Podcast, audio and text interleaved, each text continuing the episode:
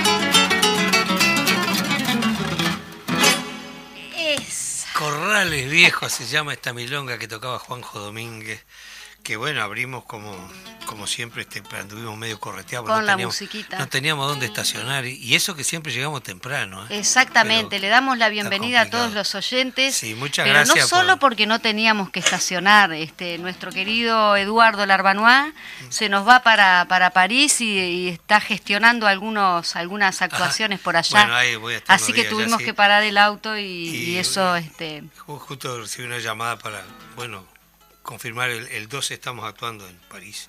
El 12 en Eh, París y antes... En realidad estoy haciendo un espectáculo con el que hacía acá con, con Melanie Luraski, que porque Melanie se encuentra allá este, haciendo unos cursos, estudiando.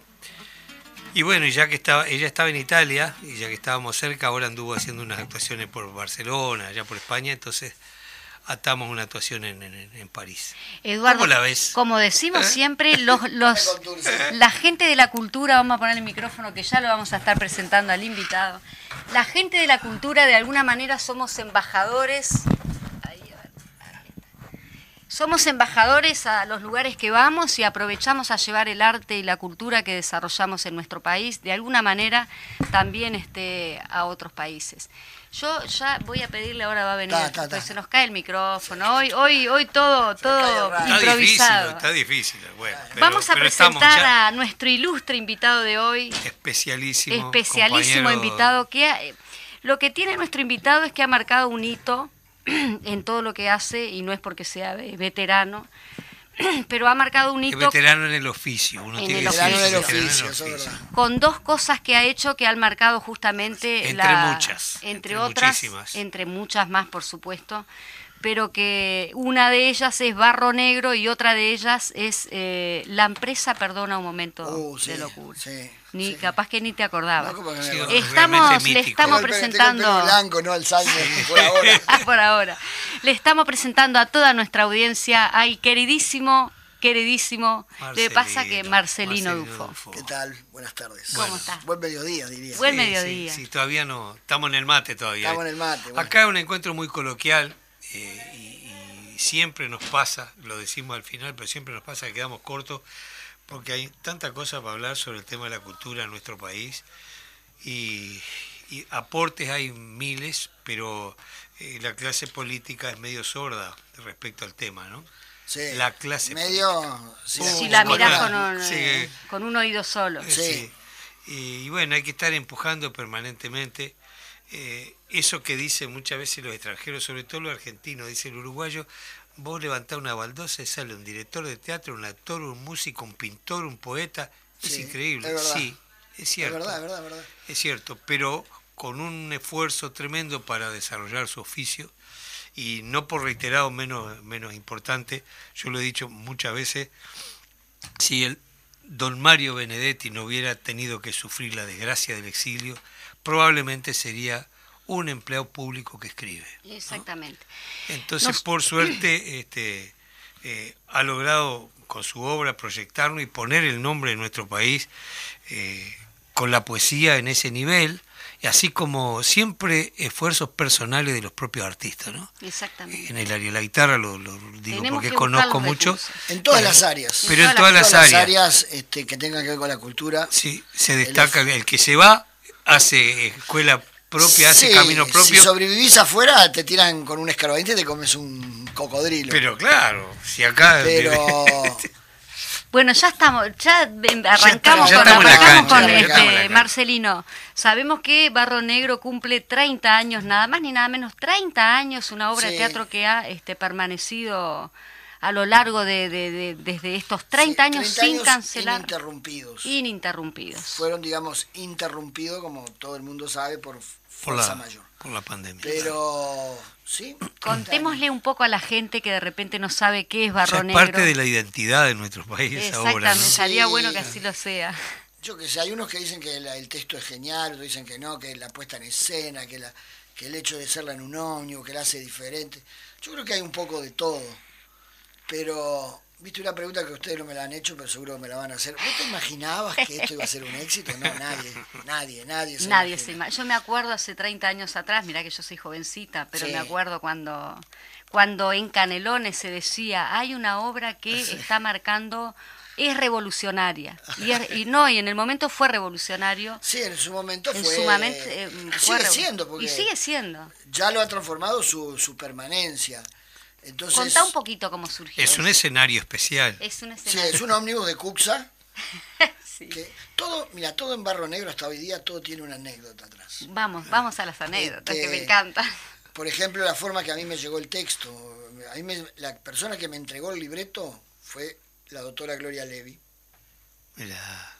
Que en ese momento creo que trabajaba en la intendencia, bueno, no sé, trabajaba en una oficina y me la encuentro por la calle y me dice, tengo una obra que me mandó mi sobrina, que alguien que está medio loco como vos la podría dirigir. no sé dónde sacó eso. Que no sé, la verdad que no, sé. No, yo qué sé. Sí somos normalitos nosotros. yo soy normal. Sí, lo que pasa es que, que, ese concepto... ¿Qué es el concepto de estar loco? Eh, dedicarse a ser artista en nuestro país. Sí, eso es estar loco. Pero bueno, entonces me dice, bueno, le digo, dame el libreto. Me dice, no, no te lo doy porque bueno, no, después no me lo devolvés. Que, que, que. Digo, mirá, tráelo mañana a la oficina, yo vengo, lo fotocopio y te subo, la, te subo el libreto. Y lo hice, y ella se acordó y lo trajo. Entonces, ese libreto estuvo ahí peregrinando. A mí me resultaba como muy difícil. El primer problema que yo veía, ¿quién iba a dar un ómnibus? ¿Quién iba a poner un ómnibus? Cuando alguien me comentaba pedirle a Cuxa, yo decía, tan loca, Cuxa. Buah. Anduvo en manos de la gente que en ese momento, justo cuando yo le ofrezco la obra, estaban en plena crisis, que fue lo que terminó con la separación, de un elenco que tuvo también su cuarto hora de fama y sacó muy buenos artistas, que fue la comedia Peñarol. Se llamaba la comedia Peñarol. Este, no, y que me fue a dar un cajón que estuvo como dos o tres años guardado, hasta que un día fui a un programa en la emisora del Palacio, ¿te acordás? Había una radio. Sí, las X30. Sí. No. Emisora del No, Palacio. Ah, Emisora del pensé que era en el Palacio. Palacio Salvo, en el. Palacio de la Música. Sí, sí. Emisora del La Palacio. emisora del Palacio, llamaba así. Sí. Entonces fui a un programa, no sé qué, ahí conocí a una persona, no me acuerdo si me- que estaba hablando de poesía, que no sé qué, que era Jorge Jaluf. Resultó ser que yo no lo conocía, no sabía ni quién era. Y a él se le había metido que había que hacerle en cine. Ah, bueno, sí, sí, le dije, yo después le traigo el libreto, no sé qué. Y yo ni me acordé. Como a los 5 o 6 días me llama el tipo. Entonces digo, mira, yo tengo el guion acá, te lo doy, no tengo nada que ver. Le digo, no, no, no soy el autor, le digo, pero yo de cine no sé nada, no, no, no, me- no me interesa el cine. No, yo soy medio ansioso. No la visualizabas. No, en se puede hacer en cine. Se sí, puede yo- hacer, pero vos sí, no, no querías. No, no, porque no es mi trabajo. Yo no, no, no. No soy de esos directores que puedo hacer de todo. Hago Claro, no dijimos pan que era director de teatro, actor, porque Claro. no, no, ni nos No, presentamos, ya director de teatro nomás. director. Entonces, este. eh, me dice, no, yo me animaría a producirla. Bueno, y ahí empezó. Y justo coincidió que mi esposa estaba siendo parte del jurado de carnaval. Y el que presidía el jurado de carnaval era un señor que se llamaba Otonelo, que no tiene nada que ver con el de las luces, otro. Walter Otonelo se llamaba. Ni este. de los chorizos. No, nada, nada, nada. nada. Bueno, sé, no, creo que no. Otonelo de Cuxa.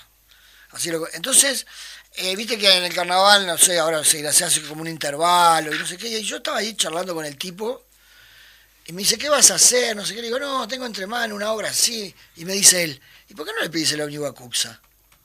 Y yo, obviamente, me reí, claro, Cuxa, un ómnibus, una obra de teatro. Además, en ese momento era la época que te, lo- lo- lo- lo- los, te golpeaban el vidrio, ¡Ah, del al fondo, al fondo, y te golpeaban el vidrio que, era, que Sí, tenías ganas sí, de sí, matar sí, a, que en la todos. obra que en la obra eso sucede. Claro. Entonces, este. Me dice, bueno, es que capaz que dentro de unos días tenés novedades de mí. Ah, bueno, sigo charlando, yo qué sé qué. A los dos o tres días me llama el tipo por teléfono. Felicitaciones, tenés el ómnibus. No.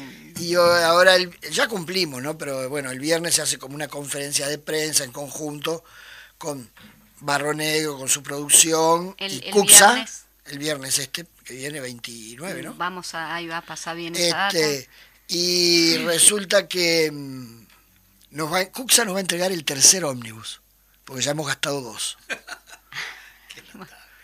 Bueno, Son eso ómnibus que es están muy, fuera de, línea, pero lo, lo, lo ponen a cero kilómetros. Este, le hacen el motor nuevo, todo, todo, todo. Porque los anteriores, claro, van desguazando, ómnibus que van saliendo, van armando, armando, pero llega un momento que se queda, como pasó con un Leila, que ya no, no, no, queda, no había más repuesto en el país. Era más fácil comprar un ómnibus que traer un repuesto de Inglaterra. Creo que ni en Inglaterra fabricaban los repuestos. Y los actores. Los actores también van cambiando. Todos los del ómnibus son actores. Son, no, sí, son menos el chofer. El chofer, pero el guarda sí. El guarda es, no, el guarda es este actor. Son el- todos el guarda- actores. todos actores. excepto el chofer, que es un funcionario de Cuxa, o sea que es un- que, que- pero que se termina trabajando, aunque no quiera, Termina- se termina trabajando todo, actor. porque el guarda le la- habla, ay, sí, ¿quién eh, no con el correr de los años, lo- lo- muchos viejos choferes, pero hubo choferes que tuvieron 14 años, este, muchos años. Este, eh, incluso hubo un actor que estuvo 27, 28 años y la esposa de él un año menos, que eran los que hacían antes la producción, Sandra y Javier. Este, Sí, Javier. y bueno, y yo qué sé, y gente que tuvo 14 años, 11 años, 10 años. ¿Qué sucede arriba de Nunca nadie estuvo menos de dos años. Nunca nadie, nadie, nadie. ¿Qué es lo que sucede arriba de ese Y ómnibus? ahí se cuenta una historia más vieja que el mundo, que es una historia de amor. De amor, que lamentablemente con el correr de los años ha ido tomando vigencia, porque termina se maneja mucho la clave del humor, pero eso sobre el final se va ennegreciendo y sucede un hecho de sangre. Que no, yo no quiero decir por, no, revelar el final, pero todos los días está en la página del diario. Entonces eso ha hecho que la obra tuvo como diferentes vigencias y ahora la gran vigencia es esa, es que ¿por qué sucede eso? no Y supongo yo, o por lo menos es lo que aspiramos los que hacemos la obra, me estoy riendo, pero ¿de qué me río? De algo que está pasando todos los días. ¿no? Entonces, este, eh, la obra ha tomado este, un, un cariz que antes no se le daba la importancia. Ojo que no quiere decir que antes no existía, existía, pero claro, no estaba en los medios de prensa, estaba mucho más tapado, etcétera, etcétera. Entonces, este, pero siempre se producía lo mismo. A mí siempre me llamaba la atención porque viene todo, mucho, mucha, mucha fiesta, fiesta, fiesta, fiesta, fiesta, fiesta, y momento se ennegrece, se ennegrece, pasa algo y la gente estallaba en una risa. Y ahora, no sé, yo creo que el público es diferente, está más tocado. Está bueno porque esa obra también te permite que al pasaje del tiempo, según el momento histórico, también el público reaccione. Y no le hemos cambiado nada, porque es el mismo no texto. se le cambia nada. Desde cuando se estrenó. Hay a veces algunas cosas o, chistes del momento, eh, que agrega algún actor, este, pero no, no hay, este, no hay, no hay, yo qué sé, si hacemos Hamlet e inventamos una escena. El Hamlet es Hamlet de hace dos mil años. No, bueno, un poco menos. Tiene vigencia siempre, ¿no? Claro, bueno, porque tocaba valores universales, etcétera. Los cambios que ha habido a lo largo de la historia de Hamlet es porque se lo han metido los actores o, la dirección o la concepción escénica, pero siempre Hamlet, el mismo Hamlet o Romeo y Julieta, por lo nombrar dos de los textos, de grandes textos de, del teatro universal. y, dramas que siguen siendo este presentes, ¿no? Porque son parte de la humanidad. Claro, y que van a seguir, sí, lamentablemente van a seguir existiendo siempre, lamentablemente.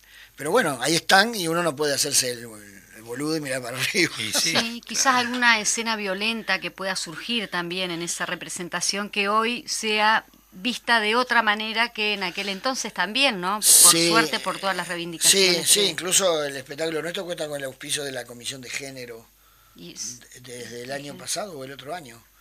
Este, pero nunca tenía, bueno, creo que la Comisión de Género tampoco tiene muchísimos años de creación, me parece, o estoy diciendo un disparate. No, tiene bastante, sí. Sí, bueno, pero no sé si tanto como Barro Negro. eso es. el otro día, mira, esto que muy gracioso, porque hasta a mí me causó gracia. Este, la actriz que hace la protagonista, la María, dice, esta obra tiene más años que yo, dijo. Y yo, ¿cómo que tiene Claro, yo tengo 22 años, esta obra tiene 30, yo no había nacido y la estaban haciendo. claro. y bueno, eso es, es una pavada, pero no deja de ser... El escenario no solo es el ómnibus, también después hay otro pasaje, puede ser por allí, sin contar el final. Hay un, hay un boliche, un boliche de, como decía mi abuela, mujeres que fuman y cruzan las piernas, de un boliche de prostitutas, de fiolos, de todo eso. Y ahí se produce, ahí es cuando entra María a escena. Claro. ¿No? Porque mientras en la primera parte, bueno, se ve el planteamiento, porque en definitiva la obra tiene un... Es muy cotidiana la obra. Sí, el único problema es que hay que hacerla en un bus, que tampoco ni fue idea mía ni nada, es un proyecto propio del autor. Que varias de las cosas, que ahí también hay otra anécdota, cuando viene el autor por primera vez, llevamos, llevamos como 3, 4 años en cartel. Fíjate que en esa época hacíamos 11 funciones por semana. Disparate. hacíamos más funciones que días. Época que sí fue muy... Entonces, este, eh, un día recibo una llamada de teléfono y primero, el título original de la obra es Fango Negro. Fango acá es una palabra, todos sabemos lo que es, pero no se usa. No, no, se usa. Y yo con mucha imaginación puse barro negro. Y los actores te preguntan, porque en la obra nunca se habla de barro negro. Entonces la primera pregunta que le hago, ¿por qué se llama fango negro? Y se hace un silencio, hablamos como tres horas por teléfono. me dice, ¿por el bolero? ¿Qué bolero? Bueno, en esa zona se escucha, digo, bolero acá yo no conozco. Cuando era niño recuerdo que se pasaba mucho bolero. Este, eh, la música acá que pasaban todas las radios eran boleros y folclóricos y sobre todo argentinos. Sí, argentino. ¿No? Los tipos, los chalchaleros, yo qué sé, los huancahuas y no sé. Entonces, este, Me dice, pero ¿cómo es ese bolero? tan No lo conocé, el tipo me hablaba, me quería convencer de que era un bolero. Me dice, mira, es como, es como ese tango famoso que tienen ustedes, me decía yo. Yo qué sé qué tal. Ese que habla de una Biblia y un calefón. Es como si fuera cambalache, pero en versión bolero. Parece que para, para esa zona de, de, Venezuela tiene... ¿Quién es el autor? de José Gabriel Núñez. A propósito de lo que vos contabas ahora, vos, vos sabés la historia, yo me enteré años después, ¿por qué ese verso en la Biblia y el calefón? No, ni idea. En realidad... es de ¿no? no, contradicción, no, es una cosa absolutamente este, absurda. Eh, cotidiana, de la vida cotidiana. ¿Sabes por qué? ¿Sabes cuál es el hecho? Que habían empezado a venir las primeras este, organizaciones eclesiásticas este, norteamericanas y, que tenían Biblia ah, con papel mm, de papel de Biblia. Papel Biblia, ese finito, eh, los presos lo usan para Y había una carencia feroz de papel higiénico. Ah. Entonces, en la familia todos se volvían evangelistas para conseguir Biblia. Entonces, en el calefón eh, ponían un gancho y colgaban la Biblia, ahí y la iban usando. bueno, nos acabamos de enterar eso históricamente, la Biblia y el calefón, porque también ese fue la razón por lo que escribió, dice. Yo lo que sí sé que eh, lo sé hace ya mucho tiempo y que no creo que estoy diciendo ninguna novedad, que era muy común que todos los presos se metieran con los evangelistas, que no sé qué, y para capturar una una Biblia, porque con eso es el papel del tabaco. Es como el papel para claro, sí, papel de Biblia. Que y, se y claro, y en, la, y en la vida cotidiana era había una carencia de papel, de papel higiénico, entonces todos en la familia se iban haciendo evangelistas todos los días. el nene, el, tío, el abuelo. Qué es peor, si tenés el papel o ser evangelista. bueno, por lo menos ahí cumplió un buen uso. Está bárbaro la, este, Vos sabés que yo, yo no conocía la anécdota y la, la, escuché después este, este comentario de Isépolo, ¿no? Claro, porque dice la Biblia contra el calefón. Sí, junto al calefón. Junto al calefón. Junto al calefón. Claro. En un, eh, unida con un, un sable sin remache. Ve llorar la Biblia junto, a un calefón. Increíble, ¿no? Fantástico. Todas esas cosas este, cotidianas. Del tipo. Ah, bueno, dice Polo, genial. ¿eh? ¿Y cuántas obras tenés en tu haber? Dirigidas. Ya pasé las 100. Ya pasaste las 100. Ah, y pero con, con, venezolanos tenés como una cosa, porque no, no, la empresa Perdona de Rodolfo Santana. Y la empresa que es de Rodolfo Santana, que falleció hace unos años. Sí, falleció. Este, y bueno, dos. Yo qué sé, no sé, no, he hecho de todo. todo Hiciste una que tuvo también una este, desvergonzados, este, puede ser, no, desvergonzados. Ah, no, no sin vergüenza. Sin vergüenza. Ah, no, pero eso es, una como una adaptación de la de Full Monty, de, la película. Sí, sí, sí. Que el único chiste que tiene, yo acá la transformé eso el tema, que es, en la película está, pero no está tratado, es es un grupo de laburantes que quedan sin laburo en el barrio, entonces que vamos a hacer un mango, hay uno que es el rápido, siempre hay uno que es más mm, a los negocios, vamos a hacer un show de stripper y vendemos las entradas. Entonces, a eso a la gente le gustaba. El gran gancho era ver actores Que, al final hacían un stripper. Ah, qué genial. Este, y yo no sé cómo fue que llegó, creo que me lo, me lo, me lo dio, él que hizo la versión en Argentina, no me acuerdo. ¿El stripper lo hacías vos? No, yo, no, yo, no, yo, no, porque no, no, no soy actor, yo no, no, actué, no actúo. Nunca actué. No, y no me interesa actuar. Me han ofrecido 500 veces actuar. Y no... Mirá qué cosa interesante, cómo hay obras emblemáticas que, que son un hito en el desarrollo de la cultura de un país, ¿no?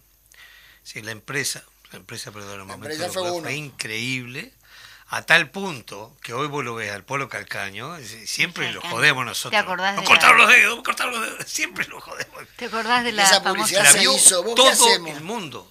Porque fue en un momento muy especial. eso también, el momento histórico en que se hizo. Sí, yo qué sé, yo nunca sabes. Nunca se sabe, exacto. No es una cosa. Si confluyen un montón de situaciones ahí que hacen que, que, hace que eso sea expresión de una de una situación casi personal. Que permanezca en el imaginario de la gente. Generalizada. Es que lo que pasa es lo que siempre decimos, ¿no? Que eh, el artista, cuando hace una obra, el compositor, el autor, es un emergente social.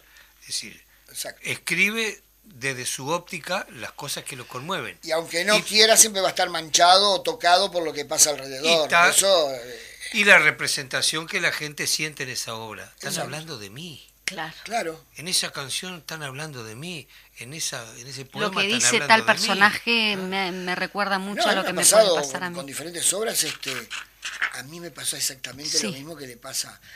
En la empresa me acuerdo una vez, vino una señora que entró muy emocionada, pidió para hablar con el actor. Ah, perdón, Entonces, este, él dijo, no, porque a mi hija le pasó exactamente lo mismo que al personaje. Yo no le quise ni preguntar a cuál, pero... Claro. Sí, si era al que lo daba un palo, al dueño de la empresa. Pero después la, llevamos a Paraguay. Fuimos en Paraguay, que nos llevaron, nos llevó lo que vendría a ser, aunque no lo decía, yo no se me enteré después, como el, el sindicato de, como si fuera la EBU. Entonces fuimos a actuar a un lugar que se llama el Teatro, es una de las salas importantes, Uruguay, eh, Instituto Paraguayo Americano. Ahí va. Es como que acá es la Alianza Americana, es lo mismo. Entonces tiene una sala muy linda, todo. En una punta estaba la bandera de Paraguay, en la otra punta la bandera yankee. Yo fui, les bajé la bandera. Salta el portero. Bueno, por suerte. ¿Qué tiene algún problema? Digo, no, es una obra de teatro, no, no puso bandera. Digo, nosotros la ponemos abajo. La quieren poner arriba, ponlas arriba, ponlas donde quiera, le dije. Me di vuelta y me fui. Entonces fuimos a hacer la obra, estaba la persona que nos llevaba. En ese momento el personaje lo hacía el de la psicóloga Silvia Novares. Sí, porque tuvo muchos personajes diferentes. Tres, ahí va. Entonces, este. El día del estreno, que suele ser el día que va más gente, había, yo qué sé, 80 personas, pero a nosotros. Pero igual, vos querés es una sala de 300 y hay de 320. Entonces yo le pregunto al tipo, no, dice, no, no, no, no, que mañana, mañana esto va a reventar de gente. ¿Qué te digo? ¿Sabes por qué no había gente? Porque se había corrido la bola, o fuera verdad o era mentira, nunca sabías, en esa en esa irracionalidad que había, de que iba a caer la carne y se iba a llevar a todo el mundo preso, cosa que era bastante normal en Paraguay, sí, parece. Sí, parecía no pasó nada, el otro día había 500 personas, así tuvimos como una semana. Qué genial, ¿no? Y un día hicimos un fórum, era la época que había que hacer fórum. Entonces estábamos ahí, pa, pa, ahí, ponían en el escenario, uno con cara de boludo. Entonces levanta la mano un tipo de la platea, un señor, señor mayor, ¿no? no, yo quiero felicitar al actor, a la directora, a la actriz, a esta, no, no, porque es genial lo que dice, que esta obra es la que tendríamos que aprender los paraguayos a hacer acá. Claro, vos después entendés porque el tipo, cuando te dicen quién es, nadie contestó. Era, si no era el, empresario número uno, era el número dos del Paraguay. Y el loco la leyó, pero exactamente al revés. Por eso te digo, hecho... qué raro que haya querido. la interpretas diferente. Claro. Entonces ahí, ahí vos pensás como No, no entendió el final. No, el tipo lo entendió perfecto, ¿qué no entendió? O lo agarró para la entendió de su lugar. Claro, la, leyó de su lugar y tuvo la honestidad. Porque él de, felicitó. De la franqueza de Toda la manga de giles que hay acá adentro que, que leen al revés. El único que leí bien fui yo. Qué lo, pero... Y le pareció bárbara Laura, le pareció genial de que la empresa ayudara al, obrero en ese caso, al trabajador, que lo mandara cuando sabía que en vez de ayudarlo estaba haciendo pelota. Estaba haciendo pelota. Pero para él era la cosa más normal. Increíble. Vos sabés que hay un poeta, hay un poeta que se llama Hamlet Lima Quintana, un argentino que es genial. Y hay un poema que fue musicalizado por Julio Víctor González, que, lo que mm, vamos, a, vamos a escucharlo ahora con el de Julio Víctor, el Zucará. Un poema que dice, se llama Gente. Gente. Vamos a escucharlo. Vamos. Vamos a escucharlo.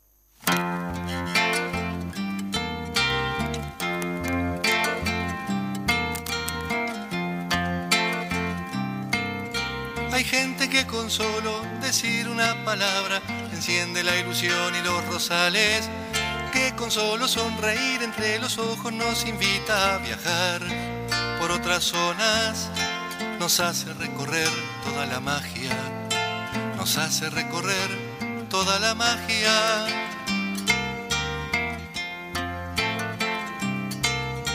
Hay gente que con solo, con solo dar la mano, rompe la soledad, pone la mesa, sirve el puchero, coloca las guirnaldas que con solo acariciar una guitarra hace una sinfonía de entre casa.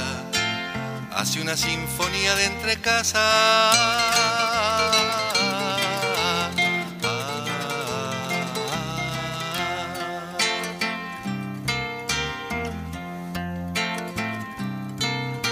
Hay gente que con solo, con solo abrir la boca llega hasta los confines del alma. Alimenta una flor, inventa sueños, hace cantar el vino en las tinajas y se queda después como si nada. Y se queda después como si nada.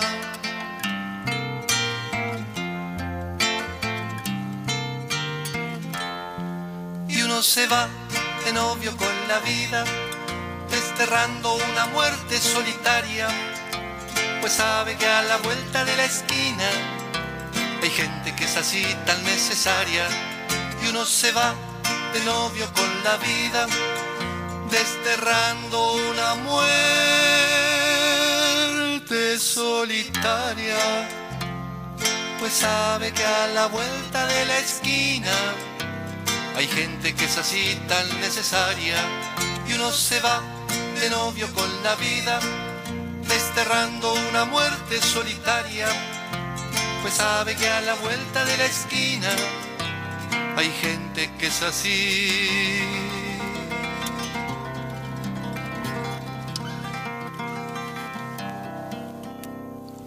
Tan necesaria.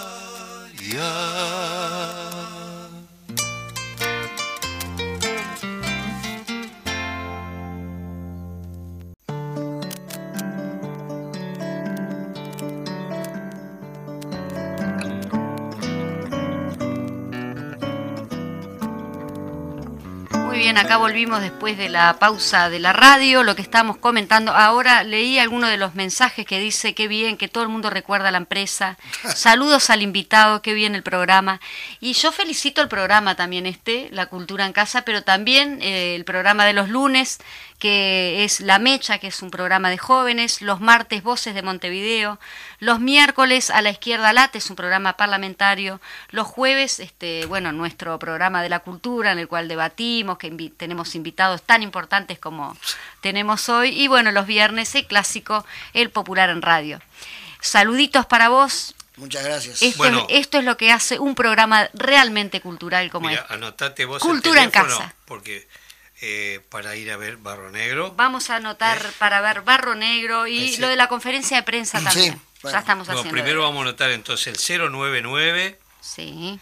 782 y 212. Claro, porque recordemos a los que nos a los escuchas de que si bien antes se podía, ahora tenemos un tema de la entrada. Lo que pasa es que se van a clavar porque por el más del 90% de las entradas, que no son muchas porque es la capacidad de un ómnibus sentado, eh, se reservan. Y es muy raro que falle, falle gente. Sí, no, no. Incluso cuando a veces fallan hasta nos avisan, no, mire que no podemos ir por esto, por lo otro. Sí, sí, bueno, ¿y la conferencia de prensa es en dónde? Es en la sala del Mira, el viernes, o sea, hoy es miércoles, pasado mañana. No, mañana, mañana. Mañana, mañana. Mañana, mañana viernes. Mañana viernes, Mañana viernes 29. 29, sí. A las 19 horas. Ahí va. 19 horas.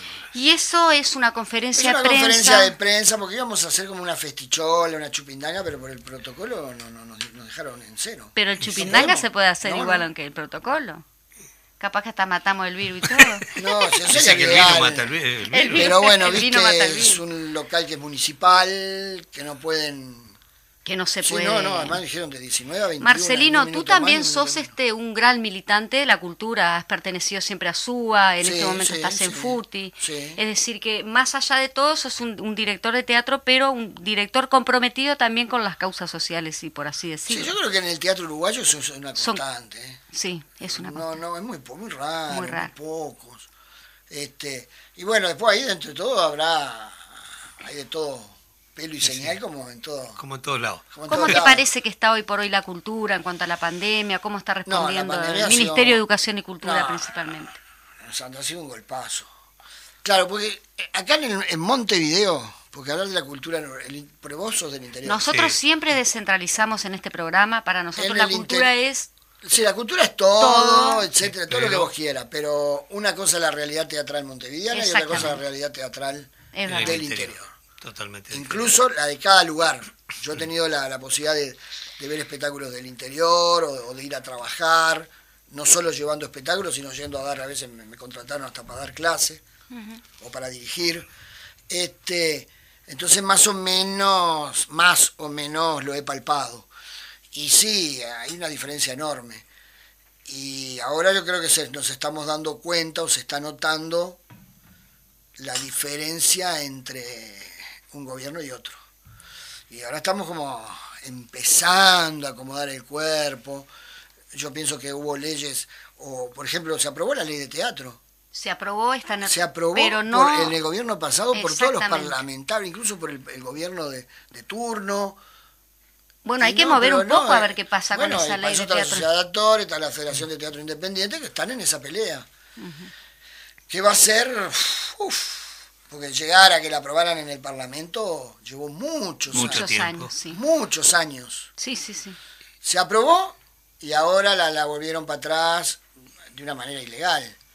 Este, bueno, y hay todo un entuerto ahí, que yo, yo no estoy muy al tanto. También muchos de los parlamentarios que la aprobaron era porque era previo a una campaña electoral y creo que también el, aprobar esta ley dijeron, bueno, es una forma... aprobaron de, a sabiendas dormidos. o dormido. No, yo estuve en el Parlamento y Yo estuve también, no, sí, no, dormido no estaba. Muchos ponían cara de no sé qué estamos, digo, no ah, entiendo nada de la cultura, como todo lo que es política, ¿no? Política, digo... No entienden cuando cuando les conviene, pero cuando necesitan bien que llaman. ¿eh? Exactamente, a los reconocidos principalmente. No, que, sea, al que necesitan, al que le pongan el ojo. Pero en general no es, desde el punto de vista político, supongo yo, no es una teoría, no es un lugar donde obtengan gran cantidad de votos. No pueden mover, no mueve lo mismo la sociedad ah, de actores que yo que sé, no, del Zunga. No, no, siempre lo decimos que la cultura eh, siempre queda relegada. y, dentro de la cultura el teatro. Sí, Además. Sí, sí. Entonces, bueno, aunque siempre, curiosamente, el teatro ha sido motor. Por ejemplo, la ley de Cofonte. Sí. No, Cofonte, no, la, la ley 18384. no, sé, no, no, la, la ley que ampara a los artistas. Sí, el Fondo Nacional de Teatro. la Cofonte. Ah, de la Cofonte. Los músicos tienen una ley Está sacada exactamente igual de la de Cofonte.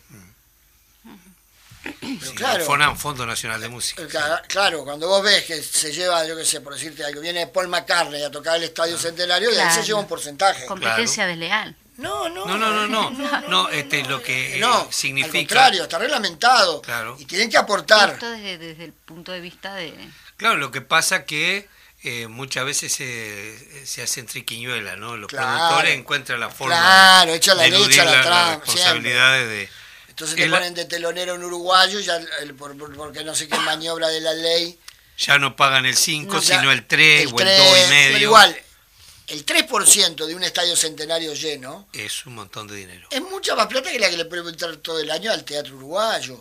Por el 1% de las entradas y los espectáculos extranjeros que ahora no vienen, Después empieza también a, entreverarse los, los, temas del poder, ¿no? Y ah. empiezan a aparecer gente ocupando cargos que de repente no tiene ah. idoneidad, ¿no? Ah. no tiene. Y yo creo que hay un problema esencial que, que es, eh, vos tenés que estimular la calidad. Es lo único que hace permanente el crecimiento, ¿no? La calidad. Si cuando empezás a repartir por amiguismo, se pincha el globo. Ah, sí.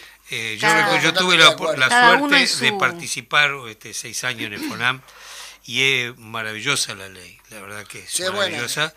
Y yo recuerdo que a, veces se daban este, malas interpretaciones, como yo te voto esto, no, pará, esto no es el Parlamento. Acá el tema es, si vos tenés un proyecto que se lleva todo el dinero y prestigia el, la institución mismo, yo formé dáselo, parte de, dáselo, de, y una de las primeras cosas me acuerdo que planteé, y más o menos terminamos en esa en eso que vos acabas de decir, se repartía, pero primaba y ahora prima, o de hace unos años yo, yo, prácticamente no participo, como poco menos que nada, este, no, le damos a todos un poco. No, no. Eso no sirve para nada. Bueno, pero hay gente que cree fehacientemente en eso. Claro, no sirve porque vos fíjate, supongo yo. Ponele yo necesito ponerle tres mil dólares para hacer un disco. A mí me dan mil. Me terminan oh. complicando. porque eh, no me alcanza para hacer el proyecto y después, si no lo logro, tengo que devolver el dinero. Exactamente. De manera que quedo o peor, con el proyecto lo por, mil y queda todo, a- Todo horrible. ahí a media agua. Y entonces, claro, este, yo pienso que la cuestión tiene que ser eh, priorizar la calidad, no importa de dónde venga, la calidad. O sea, que tener un apoyo de la institución ya en sí mismo es un premio. Que la gente pueda decir, va, mira, si la apoyó la Cofonte, si la apoyó el FONAM, debe ser buenísimo.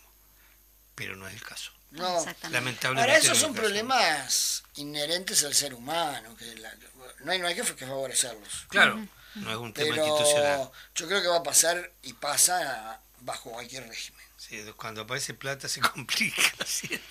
Eh, en cuanto a lo de la ley de teatro independiente, yéndolo, llevándolo al pasaje, digamos, al área teatral, eh, la ley de teatro independiente, perdón, la ley de, este, la ley de los artistas, pues siempre me confundo, pero es la de fortalecimiento de las artes, que de alguna manera tiene como esa democratización, Sí, ponele que de ver qué grupo de va teatro a pagar queda. el precio porque tiene un atraso brutal al, Exacto, al haber que- un pare. Porque eso es año a año. Exacto. Fortalecimiento de las artes es la de la intendencia, ¿no? Es la Claro. que, su, exacto, Entonces intendencia. que Montevideo. luego tiene que presentar el espectáculo y el otro día me decía la presidenta de SUA, dice, hay un atraso como de 180 espectáculos. Claro, por el No tema... saben cómo van a hacerlo porque la gente ya, yo qué sé, gastó su dinero, hizo las puestas, yo qué sé cuánto, o quieren hacerlo. Que eso no lo que, te permite justamente es este a- a, eh, aportar al BPS y de alguna manera formalizar al trabajador. Ahora, se está intentando, todo, es todo muy, muy, muy, al lado, al lado de, de otras profesiones, Claro. es como muy primitivo. no, y si empezás ahora no pero llegas a entre- jubilarte No, aportando. pero ni hablar, pero ni hablar. Claro. Yo te puedo decir quiénes son los únicos jubilados, eh, como- ni siquiera como artistas, como empleados municipales, lo de la Comedia Claro, Nacional. Exactamente, comedia, sí, son los claro. sí, sí. Sí, sí. Deberíamos poder tener todos esa posibilidad. No, bueno, yo qué sé, es complicado. Es complicado, además es un tema de donde debate. El techo lo tenés acá. Vos fíjate, ¿cuándo fue el gran éxito Jaime Rosa acá? ¿Cuando vivió acá? No, cuando pegó en la Argentina y vino acá. Sí, Rada, igual. igual. ¿no? Son muy pocos, pero Claro. Los dedos de una mano te recontra sobran para decir quién fue. Este, y estamos hablando de artistas multitudinarios. Sí, claro. Sí, sí, sí. Porque el, el otro día leía que Jaime Ross había anunciado un concierto en el Sodre con- y lo agarró la pandemia y creo que se vendieron en una dos horas, algo así, Vendió cinco, todo, sí. cinco funciones, entonces Claro, lo pasó para el estadio, y el estadio creo que también seguía la pandemia. Como está todo en stand-by. Claro. Sí, sí. Entonces los teatros a su vez están funcionando al, al- a un porcentaje, no están con Claro, la yo creo que, de que la pandemia también impactó en Ah, los sí, más vulnerables en y en este caso, obviamente, a los Y hay, hay un tema que tiene que ver con la profesión, ¿no? Lo que hemos hablado Claro, lo algunas que pasa veces. es que estamos mezclando todo. el, el- el hecho, este, e- e- el ser humano, lo, lo hemos dicho muchas veces, es, es artista naturalmente. Sí, claro. El, el niño es un creador nato. Después la sociedad te va mo- moldeando y haciendo agarrar para un lado para otro.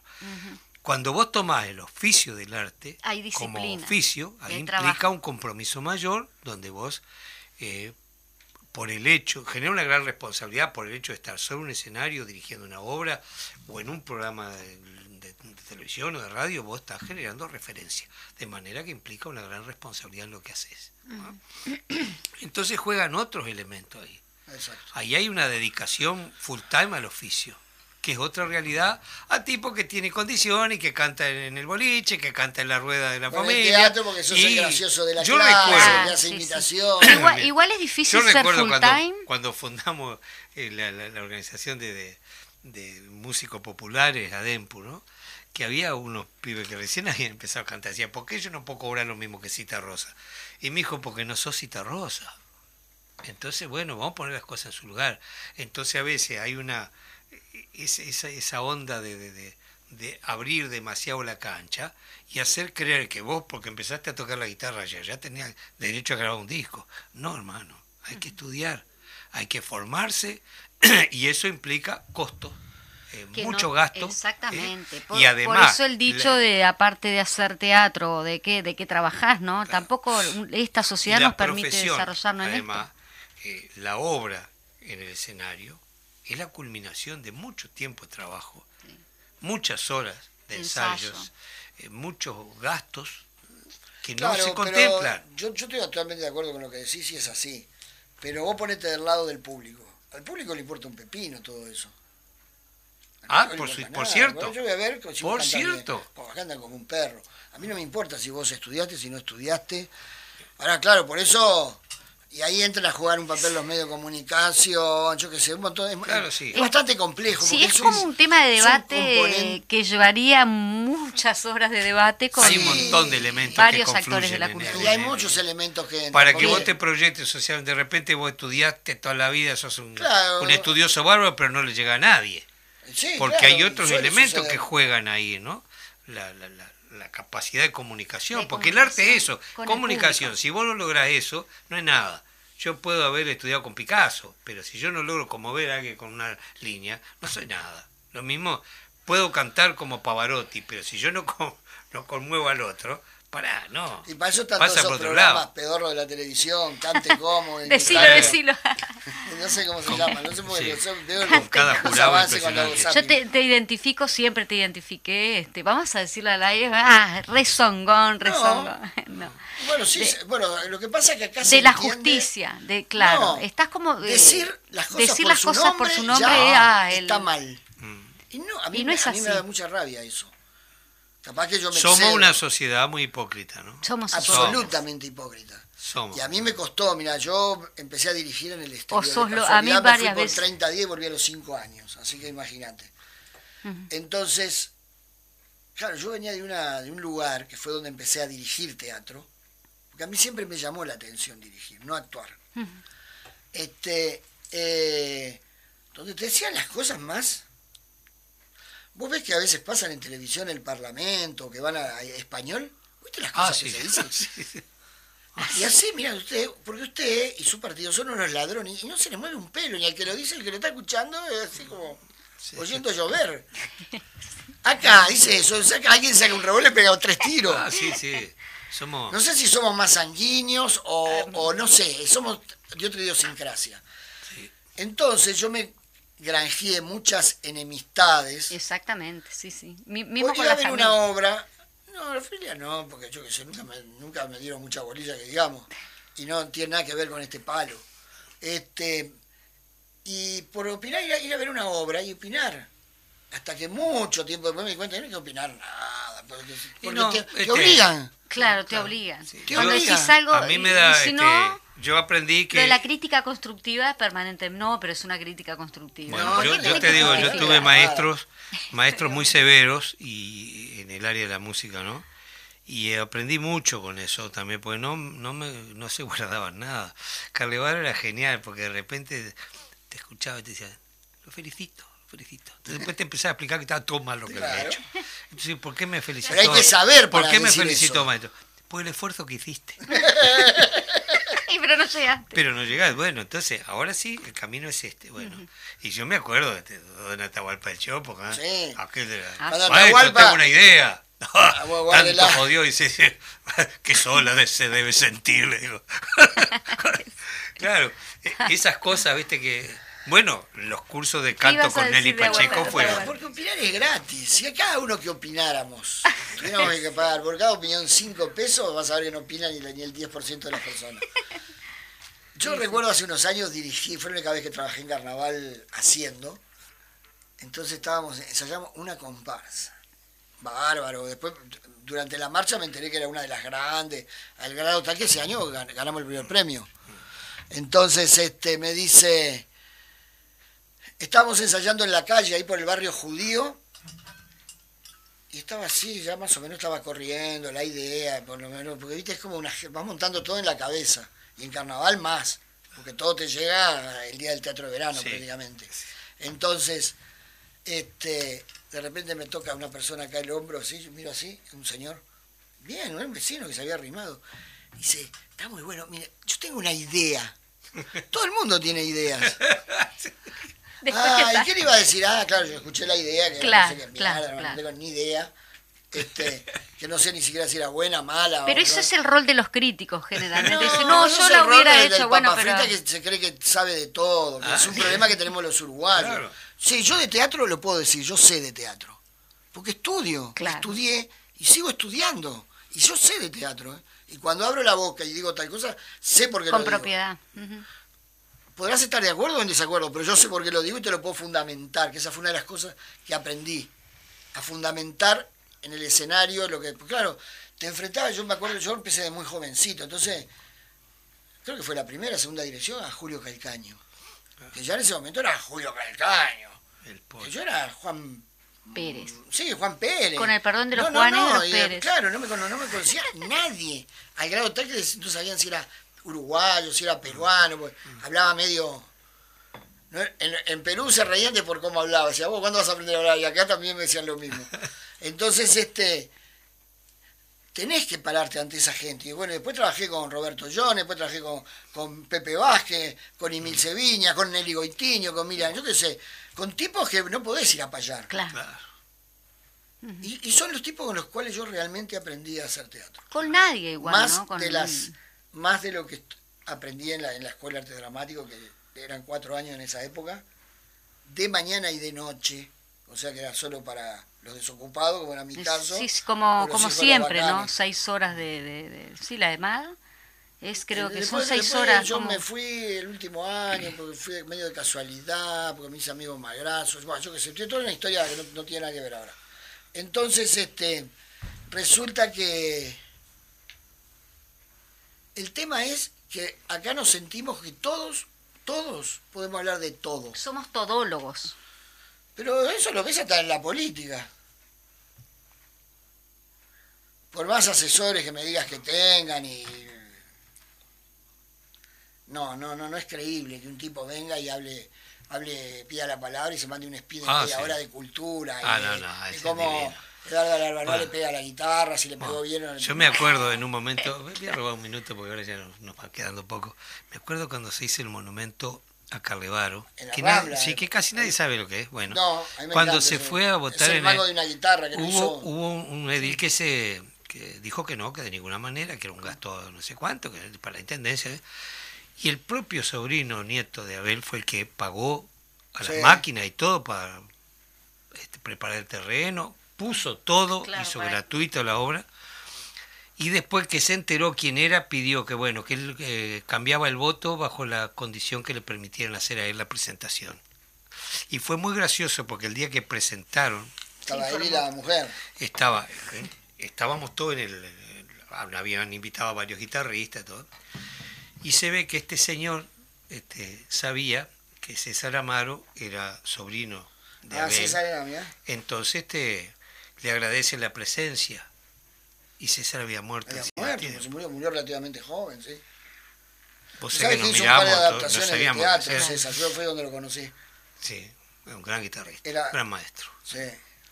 Y sí, bueno, tenemos que reivindicar, nos nosotros tenemos ir, que reivindicar a nuestros grandes de la, Nos de la tenemos que ir cultura. porque llegamos tarde pero este, No, pero sí, Eh, claro. Y vos que Ah, eh, mira, el Fede nos dice que podemos seguir. Sí, podemos robar unos minutitos. más. Después vamos, nos vamos a ir escuchando una, una milonga eh, que yo compuse hace un tiempo y tuve el privilegio de que Federico Brito tocara el violín en esta obra. Ah, el gordo Ah, el gordo Brito es un genio. Y se llama Martes 13 porque en realidad la empecé a escribir y fue un martes 13, no tiene ninguna connotación eh, mágica ni... Claro, no- Pero no es- después no que la terminé, es más rara que Rancho con Timbre esa bueno, milonga. al- algo debe tener. Marcelino, mil gracias No, por y ya te digo, nos vamos a reencontrar porque esto siempre quedamos cortos. Siempre quedamos cortos. Sí, además yo vivo cerca. Ah, divino. Muchísimas gracias por, por, por estar de verdad y creo que lo que me y quedé bueno, por la decir... felicitación y el agradecimiento por tu trabajo y, y todo lo que queda por delante. Sí, que esperemos que sea bastante. Ojalá, O sea, ahora sí. estamos, estamos, eh, estamos pasando por un momento muy particular, Sí. Donde el teatro está muy tocado, muy tocado por el resultado. Yo creo que, ojalá me, ojalá me equivoque, pero para mí es un retroceso como de 30 años. Sí. Porque vos fijate, mayoritariamente el público, hay estudios, ¿eh? no, no es un invento que estoy haciendo, es femenino. Y te puedo decir hasta las edades. Cuando dicen, no, vino gente joven, hay, yo que sé, suponete 100 personas en la platea, y ahí habrá dos, tres parejitas de 30, 40 años que son jovencísimos. Esa es la gente joven. Entonces la gente que concurre al teatro es o la que falleció, o está con miedo de querer salir de sus casas. Porque hay mucha gente con miedo, ojo. Se dieron las vacunas, bla, bla, bla, todo lo que vos quieras, pero hay mucha, y hay mucha gente que la está pasando muy mal desde el punto de vista económico. Sí, sí, sí. Entonces, todo eso y el teatro es algo absolutamente frágil. Todo lo afecta. Si hay partido, este domingo. Sí. Si hay clásico, Si hay clásico. al teatro no van. Si hay partido importante, si juega la selección, si llueve, si hace frío porque hace frío. Si hace calor, porque eso es- No, me pero quedo, en la, son voy a la playa son- mejor. Son todas cosas que, por ejemplo, los primeros días de calor, este, la taquilla hace así, ¡pum! Ahí, pero caí, pero de pico. Este, eh, si llueve, porque llueve mucho, lo peor que me puede pasar es que a las ocho y media o nueve se desate una de esas lluvias. No, la- Vamos a la próxima. Y, y después, y después si va, claro, no sé. no, no hay tiempo. No sé, yo Ya sé, la no obra sé. bajó. A veces bajó porque hay espectáculos que duran muy poco en cartel y hay mucha oferta para la demanda. Ay, eso. Ahora, yo sigo sosteniendo, yo lo planteé en Futi, porque pero no hay, pero no hay de una manera, yo no sé cuál es. Que haya un control de calidad de lo que se hace. Eh, ¿Y quién lo hace? ¿Eh? Ah, con Ese eso nos vamos a Ese es el pregunta problema. para que la respondamos en Para mí algún tiene que haber momento. un control de calidad. Yo no tengo ningún problema. No es porque sea, ah, fulano de tal, que hace 40 años, no. Porque fulano de tal y que hace 40 años que hago teatro, y me equivoco como cualquiera. Sí. Eso es una de las particularidades Sí. de esta profesión. Es lo que vos decías de las canciones. sí, sí. Vos no sabés. Claro. No sabés la Entonces, respuesta que vos este, antes, bien o mal, por ejemplo, cuando yo empecé, me acuerdo que pedí mm, para la empresa. La, La empresa. El teatro circular me lo dieron por 10 días. O- no, por dos semanas, ocho, ocho funciones, tres semanas. Claro, fue una locura tan grande lo que se desató, pero eso no lo prevía ni yo, ni el teatro circular, ni, ni, ni Mongo Aurelio. Nadie. Ni el actor, ni la actriz, nadie, nadie, ni el autor. Para cuando se reparte también la plata, el actor de teatro tiene lo empieza a repartir todo y ahí lo que sobra es para el bueno, actor se trabaja en también. cooperativa. No, digo en otros casos, no en este caso. la sala, fíjate que yo te digo, yo hicimos mucho dinero con la empresa Perdonamiento de Locura. No es un pecado, pa- pa- parece No, que pero mira- este- te está mala está cara. derecho, así todo sea. el derecho, es laburo. Entonces, este, pero el Teatro Circular se llevó el 40% de lo recaudado. O sea, en proporción se llevó mucho más dinero que el actor, los actores y que yo. ¿Quién vacía el sobre del actor? ¿Quién vacía sobre el actor? La realidad.